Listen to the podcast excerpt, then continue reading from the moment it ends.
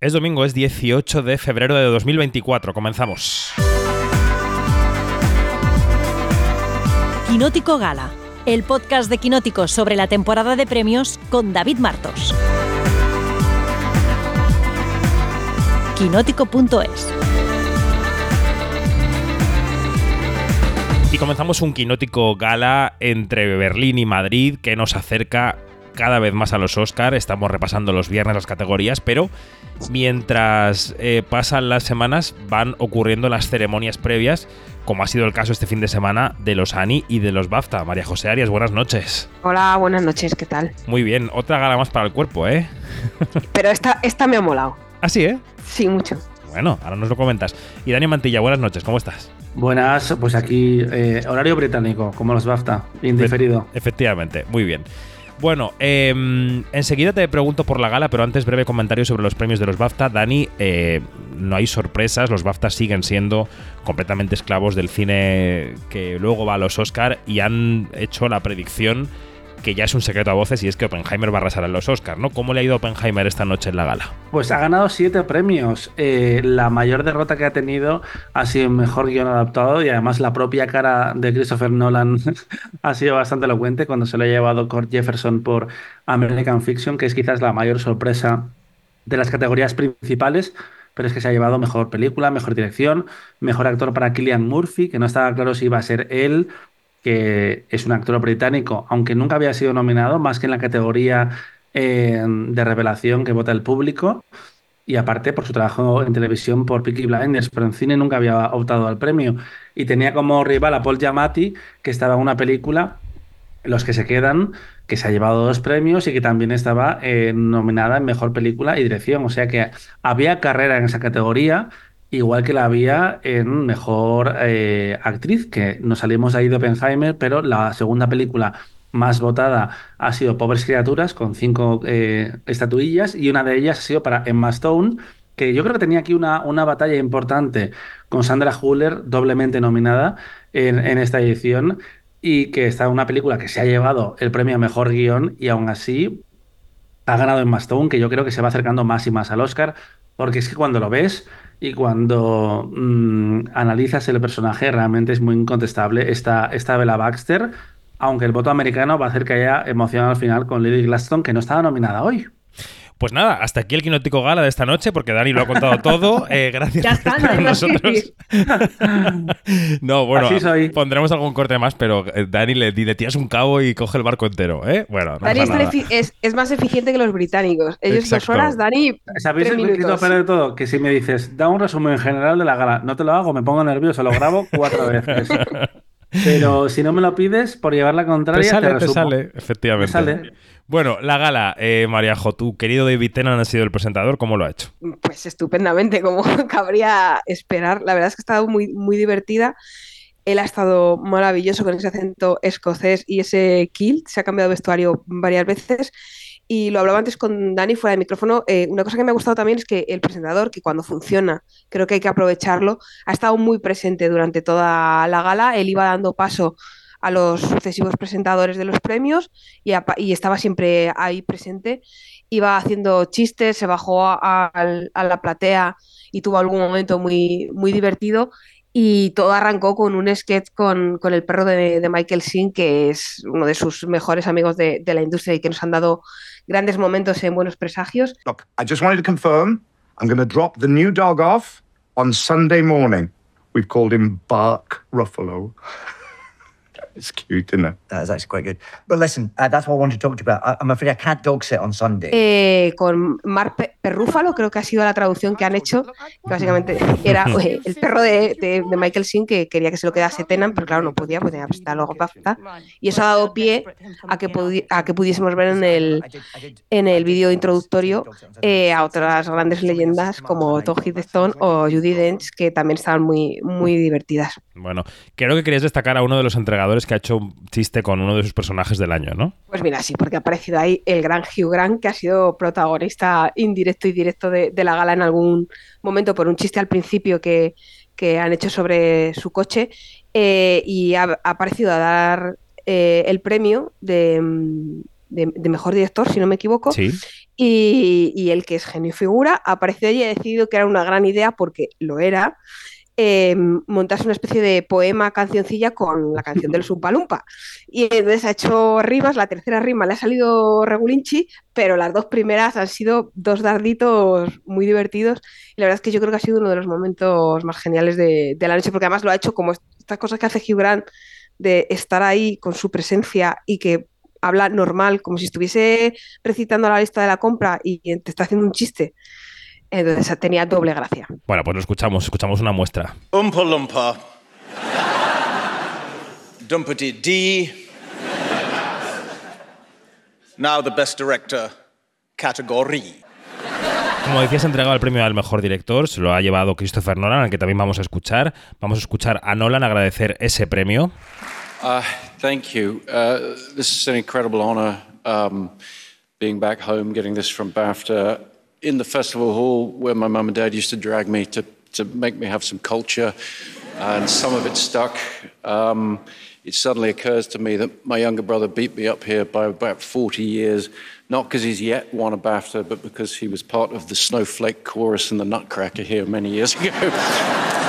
um, yeah, I have so many people to, to thank for this. Um, an incredible cast led by the peerless and fearless Killian Murphy. Thank you, Killian.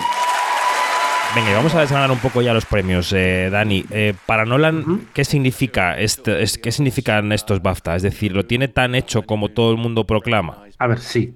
Sería una- hemos vivido sorpresas mayúsculas en la historia de los Oscars y además la historia relativamente contemporánea, como puede ser Brokeback Mountain, eh, que fue sorpresa total, a pesar de que Crash había ganado en el sindicato de actores. O, desde luego, Parásitos fue bastante sorpresa, porque los premios de la crítica y, los gremios y los BAFTA había ganado en 1917, pero todo apunta a, Nolan. Ha ganado todas las citas eh, importantes, además de forma eh, rotunda en todos ellos y se siente que es eh, su momento de gloria.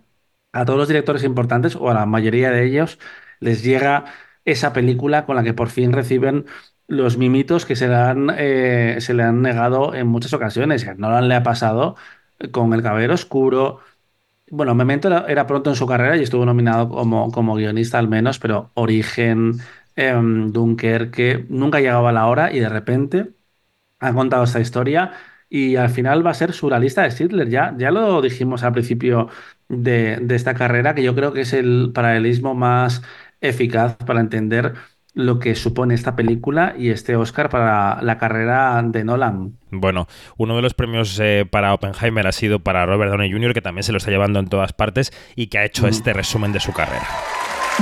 Uh, thanks, uh, BAFTA. I'm so grateful. I'm going to uh, tell you the entirety of my life in uh, 30 seconds. This is the story. Start the clock. When I was 15, I wanted to be Peter O'Toole.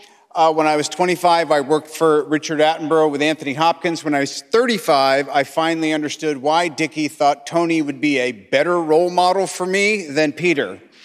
When I was 42, I did two films for Guy Ritchie and learned how to make big Hollywood movies with a uh, civil British fare. I then played a guy named Tony in the MCU for about 12 years, and then recently, that dude, Chris Nolan, suggested I attempt an understated uh, approach as a last ditch effort to perhaps resurrect my dwindling credibility. So, I share this with my fellow nominees. This has been an exceptional year. I owe this to Chris, Emma, Killian, the cast and crew, Universal, WME, and honestly, just British influence. Um, and I place this at the feet of my Alpha and Omega, Susan Downey. Thanks. Mariajo, tu adoración por él ya no sé si conoce límites. O sea, es que me has juntado en el mismo escenario a David Tennant y a Robert Downey Jr. Casi colapso. O sea, no te digo más. Y ya, ahí lo dejas. Ahí lo dejo. No, me- que me parece muy bien. o sea, quiero decir, creo que es un, un premio justo que igual que eh, Nolan por fin está teniendo el reconocimiento que merece su carrera porque ha hecho películas muy buenas y que se han ido quedando fuera de la carrera de premios o, o no han tenido el suficiente reconocimiento, creo que Downey Jr., más allá de Tony Stark, personaje que yo adoro, Eh, es un gran actor y es un actor que tiene mucho que, que dar, como ha demostrado en Oppenheimer. Entonces me, mm, me gusta mucho que este reconocimiento y, y, como, y la carrera haciendo él, porque es que está mm, a todo y, y todo el rato, quiero decir, está súper divertido. Bueno, como es él, yo recuerdo una, una rueda de prensa que vinieron a hacer con una de las de Sherlock, que le robó el show a Jude Law mm, desde que apareció en, el, en escena. O sea, es un showman y, yo creo que está disfrutando muchísimo el momento y eso se transmite también en el, en el escenario cuando sube a recoger premios. Está haciendo una temporada de premios fantástica eh, y además me recuerda mucho al circuito que hizo Brad Pitt el año de irse una vez en Hollywood con discursos muy memorables, autorreferenciales. En el caso de Brad Pitt, después él contó que había tenido la ayuda de un guionista y no me extrañaría tampoco que Robert Downey Jr. Eh, hubiera mm, eh, tirado el mismo truco, pero es un actor que gusta mucho. En sus buenos momentos, en sus malos momentos, el personaje es perfecto.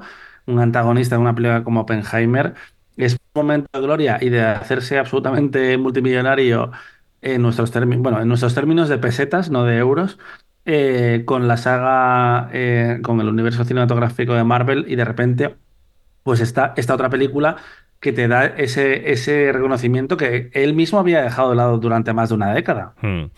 Bueno, otro de los premios que están cantados de cara a los Oscar y que esta noche parece que se han confirmado también es el de Dabaño y Randolph, por los que se quedan. Vamos a escuchar su, su discurso muy, muy emotivo. You are so handsome. I was really hoping you were going to be here, and woof, it was worth it.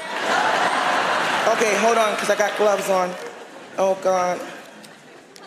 Is this it? Oh, yep, it is. They ripped it off. Okay. Uh, thank you to BAFTA for this incredible honor. My first job as an actor was in London, so this is truly a full circle moment for me. To focus and the Universal family, this journey has stretched further than I have ever imagined, and thank you for supporting me every step of the way. To Alexander Payne, thank you for holding my dress. Also, you are a singular talent, and I thank you for entrusting me with this beautiful character.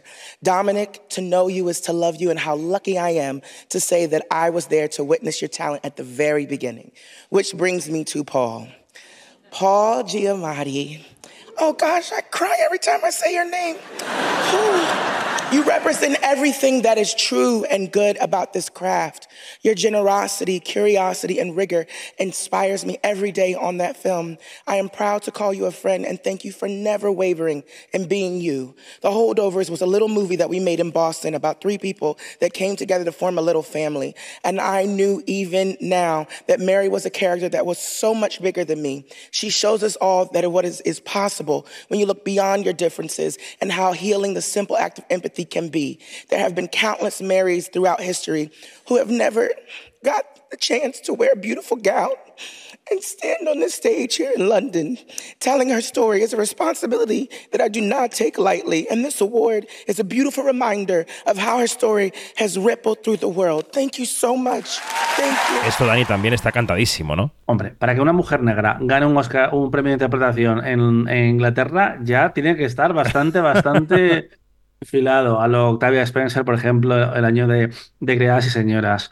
Eh, es un papel ma- maravilloso y esta hubiera sido una buena oportunidad para darle el premio a Emily Blunt, que es una actriz local, o a Foy por Desconocidos, que tenía seis nominaciones y se ha ido de vacío, pero es que Divine tiene, mm, toca las teclas adecuadas en, en una película que además le da todas las oportunidades de lucirse sin invitar a nadie, que también es importante para, para generar, yo creo, esa unanimidad que ha tenido su, su Mary, el personaje de la película de Alexander Payne. Mm. Y ya, eh, por último, de los BAFTA quería destacar un poco la situación de las películas eh, extranjeras de Anatomía de una Caída y de La Zona de Interés, que no es extranjera para los británicos porque es británica, pero ahí está en la pugna con Bayona de cara a los Oscar. Se han llevado una el guion y la otra un par de premios, ¿no? ¿Cómo es eso de llevarse el premio a la mejor película británica y mejor película en un idioma no inglés? Eh, es bastante Parece los Gaudí. irónico, totalmente, sí, sí, sí, sí. La Eh, zona de interés se ha llevado tres, se ha llevado de tres, sonido perdón, también. sí. Sí, que está nominada también los Oscars, que es un trabajo impresionante, eh, que ya se destacó en, en Cannes. Pues a ver, la zona de interés, mm, sí, es, eh, yo creo que también eh, como, como Oppenheimer lo tiene hecho, pero vaya, que le quiten lo bailado a Sandra Hermida, a Brena Tienza, a Enzo Bogrinzik, y a J. Bayona, que estaban hoy en los BAFTA. Ujú, efectivamente, ahí estaban. Bueno, pues escuchando un poquito de Murder on the Dance Floor que cantaba Sophie Ellis Baxter en la gala.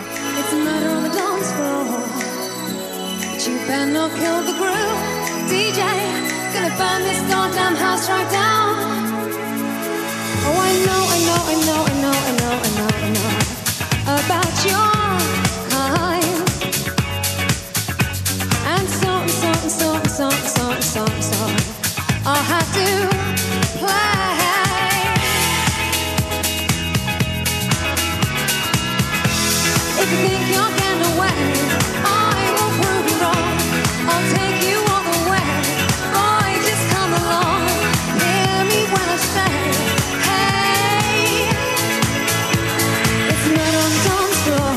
Cambiamos de ceremonia y vamos a repasar también brevemente los Annie de animación que se entregaron en Estados Unidos una noche antes, el sábado. Allí Pablo Berger se llevó el premio a la mejor película independiente para Robot Dreams, apareció en el escenario y lo agradecía así. Thank you. This is truly amazing, you know, to get one of these. I don't even know what to say. Uh, here is a small but very important part of the team of Robot Dreams. The producers, Sandra Tapia, Yvonne Cormenzana, Ignacio Estapé. Please, clap.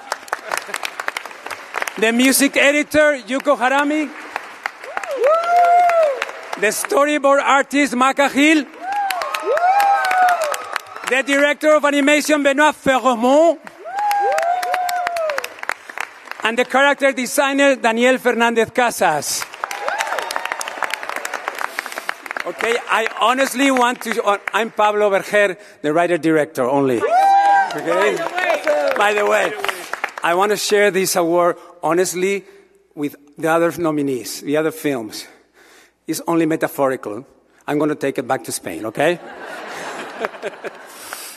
but definitely, I want to share with everyone that appeared in the end credits of Robot Dreams and everybody has seen the film and bought us. So it's great. And finally, I want to dedicate this, this award, this beautiful Annie, to the vibrant animation Spanish film industry. Quiero dedicar este premio a la vibrante animación española, la industria. Thank you. We'll be back.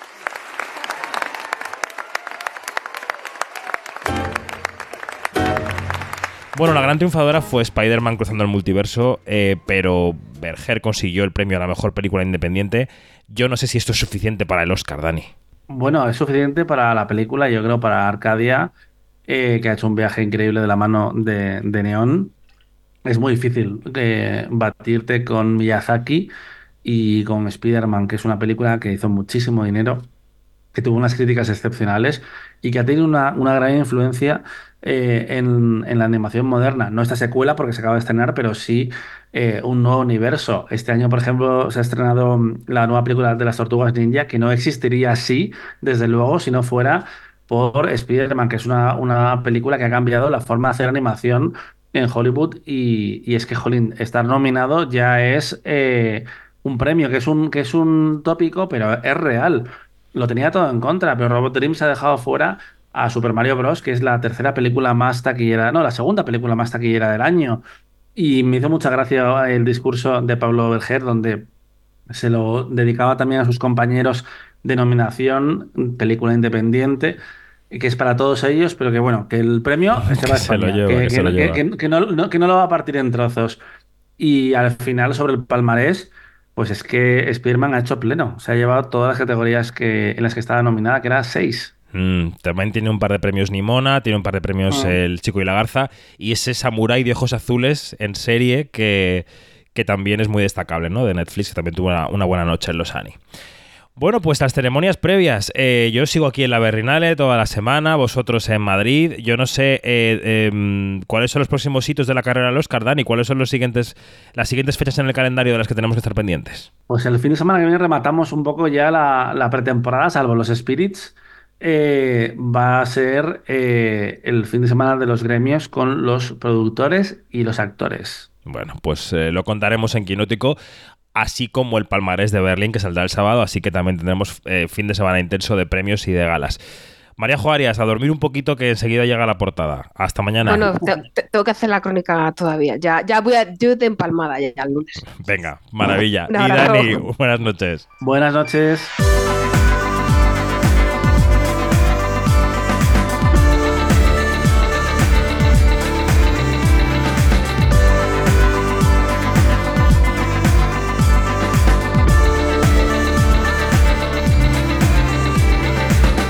Todo, más información en quinótico.es, primera con K y segunda con C, y en nuestras redes sociales donde somos Quinótico. Adiós.